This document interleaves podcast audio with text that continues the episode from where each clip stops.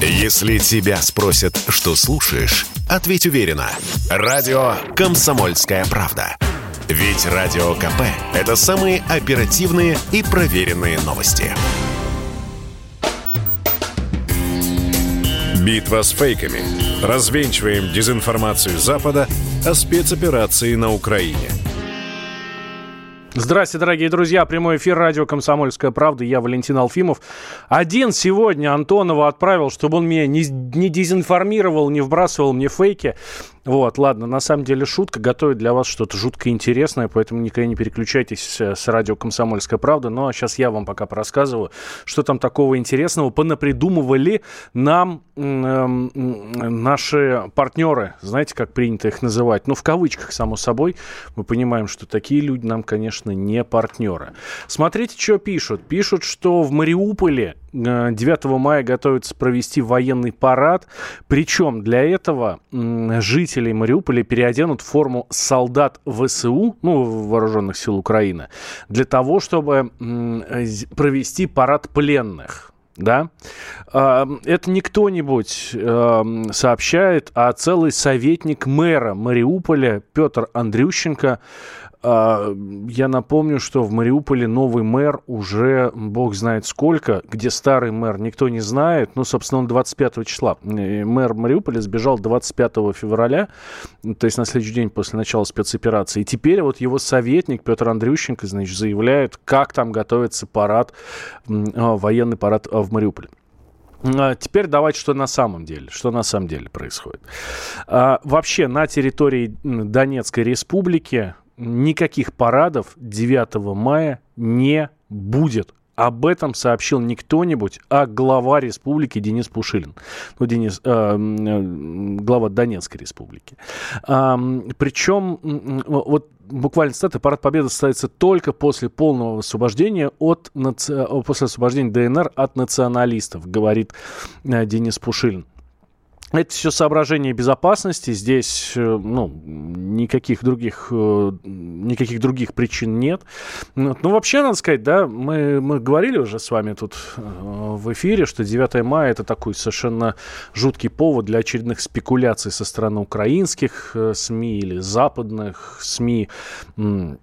Например, вот говорят, что якобы в России 9 мая объявят для начала военное положение – это первый шаг. Второй шаг, это значит, э, это всеобщая мобилизация типа тряситесь мужики и мамки, которые, которые не хотят, чтобы их дети пошли на фронт.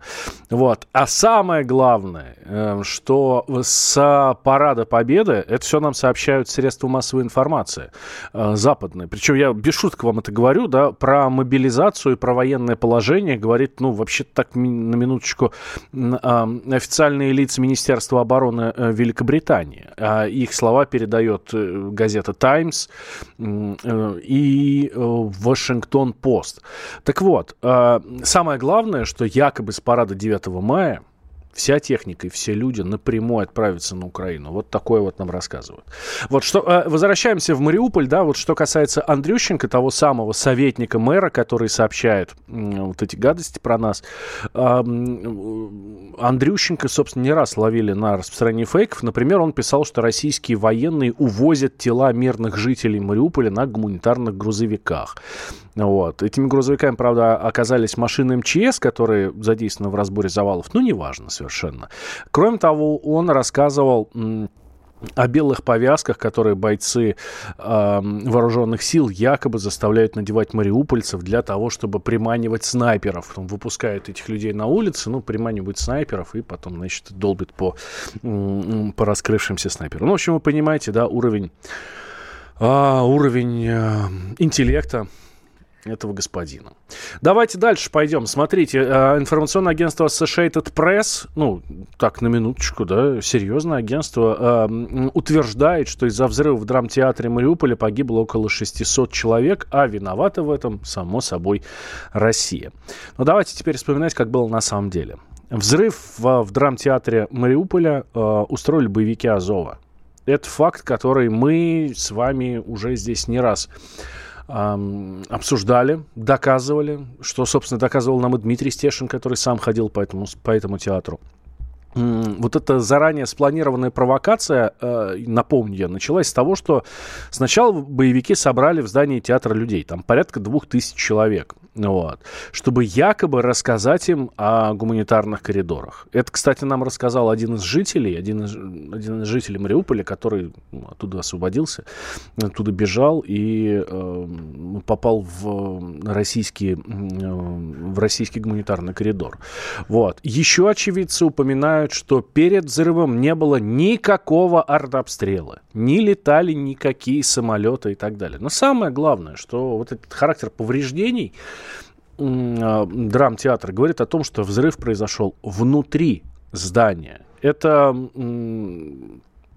очень хорошо, очень подробно, и в том числе в эфире радио «Комсомольская правда» объяснял Владислав Теличко, который до 2014 года был замминистра по чрезвычайным ситуациям на Украине. Он разбирал, разбирал видео из драмтеатра Мариуполя.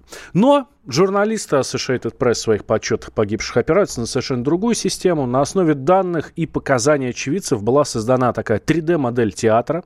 Вот. Затем плотность э, людей была рассчитана, исходя из квадратуры здания. Вот. Эм, Хотя вы понимаете, что ну, никакого отношения к реальности такое не имеет. Ну, потому что ну, такая схема просто не учитывает ни заполненность помещения, ни, ни все помещения, да, в конце концов. Вот. Э, кроме того, количество людей в здании не имеет прямой зависимости с количеством погибших, потому что известно, что часть людей была просто была выведена перед провокацией, кто-то находился в совершенно других, э, в других помещениях. Но все-таки в статье говорится, что часть тел могла быть вывезена русскими, либо стерта в пыль. Буквальная цитата. Но важно понимать, что взрывом невозможно уничтожить тело, тело в пыль. Да? Так что Associated Press и здесь совершенно совершенно прокололась. А, возможно, только крайняя степень фрагментации тела, это уже нам рассказывают э, эксперты. Вот. Но я думаю, дальше здесь обсуждать ничего не стоит. А официальное число погибших может быть подсчитано только после разбора всех завалов, официального э, заявления компетентных органов. Э, собственно, в, прямо сейчас в, в Мариуполе, в драмтеатре этим и занимаются. Пока озвучивание любых цифр – это провокация и попытка манипулировать общественным мнением. Это мое личное мнение. Вот. Кстати, насчет статьи Associated Press, там еще делается упор, что выжившие не видели ни одного бойца Азова в здании театра. Вот. А еще в здании э, театра вообще-то были обнаружены документы, которые явно указывают на то, что там э, был один из их штабов. Об этом тоже упоминал один из выживших. А часть видео в статье вот на сайте Associated Press э, предоставлен как раз бойцами батальона Азов. А, напомню, что ранее был уже фейк, что под завалами находится не менее тысячи тел, и если в драмтеатре действительно были заперты мирные жители, то их гибель полностью на совести Азова. А есть у нас еще есть пару минуток, да. Еще одна интересная новость. Нам сообщают, что э, начальник генштаба вооруженных сил Валерий Герасимов ранен на территории Украины. Э, и сообщает это не кто-нибудь, а сам Арсен Аваков, бывший министр внутренних дел Украины. Что на самом деле? На самом деле Валерий Герасимов, первый замминистра обороны Российской Федерации, как вы понимаете, накануне лично присутствовал на селекторном совещании в Национальном центре управления обороной в Москве а не вовсе не где-нибудь там на территории Украины. Более того, на кадрах трансляции на фотографиях оттуда. Видно, что с ним все в порядке. Жив, здоров. Несколько дней назад в украинских СМИ еще распространялась информация, что Герасимов якобы тайно приезжал на фронт, якобы там он и получил э, ранение, но это вы сами понимаете, что это обычная манипуляция. Вообще украинские средства массовой информации, телеграм-каналы, не в первый раз манипулируют сообщениями о здоровье наших военачальников. Помните, не так давно мы вынуждены были опровергать данные о том, что якобы министр обороны Сергей Шойгу находится в больнице с обширным инфарктом. И ну, приходилось и нам здесь объяснять, что все не так. Но самое главное, что лучше всех опровержение выдал, конечно, сам Сергей Шойгу, который буквально уже на следующий день появился, появился на селекторном совещании а, Министерства обороны. О чем еще хочу сказать, эм, что еще мы не рассказывали э, вам. Вот хорошая новость про, тоже хорошее сообщение. Э, некто Сергей Колоцей, который получил подозрение от Генпрокуратуры Украины в участии в Бучанской резне, э, вышел на связь. Смотрите, там какая история начали, начали искать вот эти уважаемые господа в, Генпрокуратуре, кто же виноват в том, что произошло в, э, в Буче, вот, и нашли, нашли, э, как, взяли камеру видеонаблюдения на пункте э, курьерской, на курьерской доставке СДЭК, знаете такую, да, вот, э, в городе Мозырь. Там стояли военные, которые что-то отправляли там домой. Вот. И там же стоял мужик, который посмотрел в камеру. Этого мужика опознали, вот, а, причем по, ну, по фотографии нашли его в социальные сети и просто повесили на него, а, повесили на него ярлык «ты убийца». В общем, сам мужик вышел на связь, говорит, я никакого отношения не имею к Росгвардии, я никакого отношения не имею к а, России, к российской армии, вообще в армии никогда не служил, я белорус, два года не выезжаю из страны.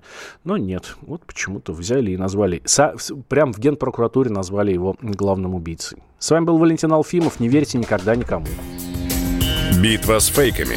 Развенчиваем дезинформацию Запада о спецоперации на Украине.